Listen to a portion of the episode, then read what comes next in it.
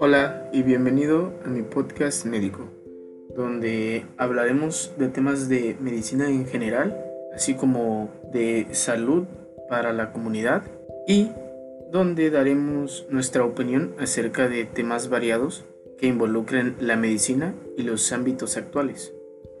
Y recuerda que tú mismo eres el que tiene que cuidar su propia salud. No hay mejor salud que la que no se pierde. Mi nombre es Eduardo y comencemos. Hoy les voy a narrar la experiencia que nos compartió el doctor José Palmer Becerra, cirujano pediatra que labora en el hospital IMSS número 1 en Tapachula, Chiapas, y que ahora funciona como hospital COVID. Esta es una experiencia de una situación que se vive día a día los hospitales COVID y yo creo que merece la pena que tengamos una idea más allá de lo que escuchemos en las noticias. A partir de ahora citaré las palabras del doctor José Palmer Becerra. Acabamos de nuevo. La humanidad se ha visto superada frente a esta pandemia. Desgraciadamente, este virus no solo nos ha traído una crisis sanitaria, también nos ha golpeado en el ámbito emocional, laboral, educativo y sin duda alguna en lo económico a toda nuestra población sin diferencia de profesión o especialidad. Este conjunto de problemas es mejor conocido como una catástrofe, sin ser exagerados. Como cirujano pediatra que soy, tengo la oportunidad de trabajar en instituciones gubernamentales como es el IMSS. Y esta institución, a todos los médicos sin excepción, nos ha direccionado a presentarnos a apoyar a los médicos encargados de los pacientes con COVID-19 ya que es insuficiente el personal de salud para atender estos casos tan graves que a muchísima gente ha llevado a la muerte. Soy sincero y al principio no deseaba acudir a las unidades de hospitalización COVID-19. Deseaba, como todos, quedarme en casa, protegerme, cuidarme y cuidar a los míos. Mi esposa e hijos aún pequeños, pero ni hablar, por mi profesión hay personas que también necesitan ser ayudadas y atendidas en los momentos más difíciles y críticos de su vida, y muchas veces al final de su vida. El primer día que acudí al hospital IMSS COVID, entre lágrimas en los ojos, de miedo, al ingresar es indescriptible el aire que se respira de estrés de todos los trabajadores del hospital, y a ser sincero, sentí un poco más de tranquilidad, pues no era el único con miedo la preparación en los vestidores, quitarse la ropa de calle, ponerme ropa quirúrgica que antes solo usaba para operar bebés y niños menores indefensos y con enfermedades recuperables, ahora a ayudar a personas adultas y de tercera edad que su vida estaba entre la vida y la muerte. Los líderes de grupos encabezados por médicos intensivistas, neumólogos e internistas nos explicaban la manera de vestirnos y prepararnos con gorros, pijamas desechables, caretas, gogles, cubrebocas gruesos y poco cómodos, guantes y botas. En resumen, de 30 a 40 minutos para ingresar al área COVID bien protegidos. Ahora, al ingresar a las famosas áreas COVID. Mi sala, de 24 pacientes, estaba a cargo del líder, un internista con 24 pacientes, 12 intubados y 12 pacientes graves no intubados. Era obvio que nuestro compañero internista necesitaba mucho apoyo. Nuevamente recordé mis primeros años de medicina. Sacar muestras, tomar gasometrías, checar el resultado de este estudio, la fecha de la última radiografía, hacer notas de esos pacientes, correr indicaciones. Y al iniciar mis actividades y ver al adulto postrado, inmóvil, intubado, con múltiples ondas y catéteres, el monitor con el sinfín de números por la inestabilidad hemodinámica y ventilatoria, era algo difícil de creer, porque donde volteara, todos los pacientes estaban igual, sumamente graves.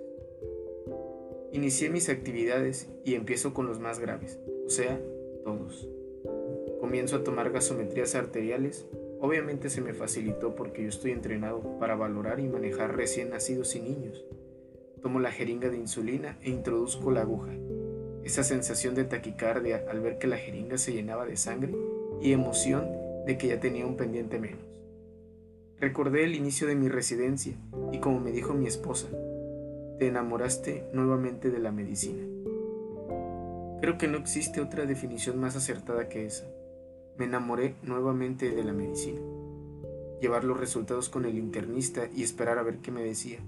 Sus conclusiones no cambiaban con los pacientes. Está muy grave. Ojalá y Dios quiera y mejore. Y así sucesivamente. Grave, grave, grave. Al terminar, seguir haciendo notas, indicaciones y preguntar qué más hacer. No se me olvidará el primer día. Don Carlos, jubilado del IMSS, entregó 28 años de su vida laboral a esa institución. No estaba intubado, pero con dificultad respiratoria severa, saturando al 78-80% con 15 litros de oxígeno. Se acerca el internista a decirle, don Carlos, lo vamos a intubar. Ya está usted muy cansado. Él contesta, no doctor, si me intuba me puedo morir. Yo quiero seguir viviendo. Me pongo de lado o boca abajo y usted verá cómo mejoro. Con ese simple esfuerzo, su saturación bajó al 60%. Bien, don Carlos, lo ayudamos a ponerse boca abajo y obviamente la saturación siguió igual. En ese momento ingresaron tres pacientes muy graves, se intubaron, se conectaron a ventilador, dos de ellos no sobrevivieron más de 30 minutos. Otro paciente no intubado tuvo deterioro súbito, se intubó y de igual manera no sobrevivió. Una hora después me llama don Carlos y me dice, doctor, quiero que me intuben, estoy muy cansado. Enseguida acudo con el internista y le digo, líder, don Carlos ya quiere intubarse, exclamando y diciendo, qué bueno, ese señor puede salir a sus 62 años. Solicitamos el ventilador para iniciar la intubación y nada. Nos avisan que en ese momento no tenían circuitos estériles y que estarán hasta dentro de dos o tres horas así que la intubación a tiempo tenía que diferirse. Nos acercamos a explicarle a don Carlos y nos contesta, pero ¿cómo, doctor? No es posible. Yo quiero vivir. Tengo dos hijos profesionistas y cuatro nietos. Le dediqué mi vida al IMSS y tengo derecho a vivir. Es correcto todo lo anterior, pero ellos no entendían aún lo que nosotros veíamos. Tenía que esperar. El internista vio lo que era inevitable Sacó su teléfono y le marcó a su esposa. Le comentó la gravedad de salud de don Carlos. Le hizo una videollamada y él pudo comunicarse con su familia, esposa e hijos. Don Carlos apenas podía hablar. Toda la familia del otro lado del teléfono lloraban y le gritaban palabras de aliento. Dos horas más tarde llegaron los circuitos y afortunadamente se intubó a don Carlos. Cuatro horas después, esa cama ya la ocupaba otro paciente, igual de grave. Don Carlos ya estaba con Dios. A la hora de salir del área COVID, un ritual muy similar al de ingreso, pero con una técnica completamente establecida y desconocida por mí, la de mayor cuidado. Un movimiento en falso y te contaminas por SARS-CoV-2. Aseo de manos con clorexidina, retiro de primeros guantes. Aseo de manos, retiro de batas. Aseo de manos, y así sucesivamente hasta retirarte el cubrebocas y botas y pasar al área menos contaminada. Tardas 40 minutos en desvestirte correctamente. Sales exhausto, física y moralmente. Contento de haber ayudado a la gente que en ese momento te necesita y a tu compañero internista que sin tu apoyo su trabajo hubiese sido imposible. Ver 24 pacientes graves es imposible, física y moralmente es indescriptible. Al día de hoy, más de 100 pacientes hospitalizados en el IMSS COVID. Después de retirarse pijamas contaminadas y bañarse a las regaderas con abundante jabón todo el cuerpo para ponerse la ropa de calle y checar la salida con el biométrico. Al salir y caminar en el estacionamiento hacia mi auto, no podía creer lo que había vivido. Tantas personas graves en mi ala COVID tantas personas que mueren por la enfermedad. Gente como nosotros, con una familia que los esperan en casa, con proyectos y aspiraciones, con hijos y nietos que cuidar. Ya eran las 8 y 45 de la tarde, y lo acepto. Se me llenaron los ojos de lágrimas nuevamente, ahora no por miedo, por tristeza de ver el panorama desolador. Y así mis días subsecuentes, exactamente iguales, que, a decir verdad, no los quiero recordar. Se nos está muriendo nuestra raza de oro, aquellos a quienes les llamamos papás y abuelitos. No nos queda más que cuidarnos, cuidar nuestra salud y a nuestra familia, besarlos y abrazarlos. Nunca sabes qué va a pasar el día de mañana, valorar las cosas que realmente valen la pena y sin duda alguna, rezar. Rezar mucho para que esta pandemia acabe lo más pronto posible y orar para que las personas enfermas salgan adelante. Y, si sucede lo inevitable, que Dios los tenga en su santa gloria.